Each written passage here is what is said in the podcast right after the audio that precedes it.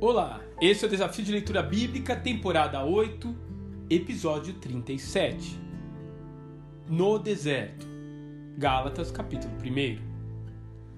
O período que se sucede à conversão de Saulo costuma passar despercebido dentro da narrativa resumida de Atos.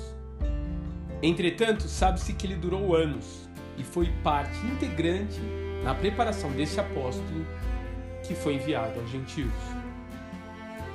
O seu primeiro destino é o deserto da Arábia. Sim, mais uma vez entra um deserto na história. Como você já sabe, aconteceu mesmo com Moisés, com Davi, com Elias e provavelmente com todo homem usado intensamente por Deus. Isso aconteceu até mesmo com Jesus. Os lugares estéreis são bastante úteis em trazer o foco de volta à nossa existência. Ali, a voz do Altíssimo não precisa competir com o barulho do nosso dia a dia, mas ela pode ser ouvida na intensidade sonora de uma brisa.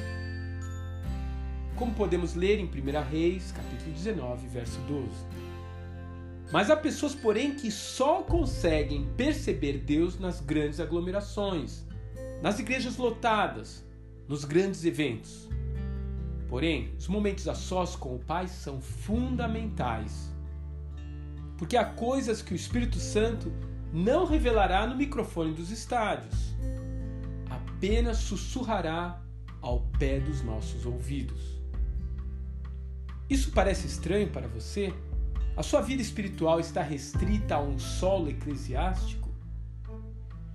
Que tal reservar cinco minutos do seu dia para falar diretamente com Deus? Como um amigo que você chama para tomar um café ao seu lado. Faça isso.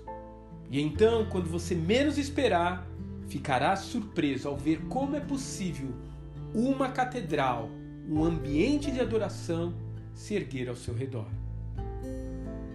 Como disse Jesus, quando você for orar, Vá para seu quarto, feche a porta e ore ao seu pai que está no secreto.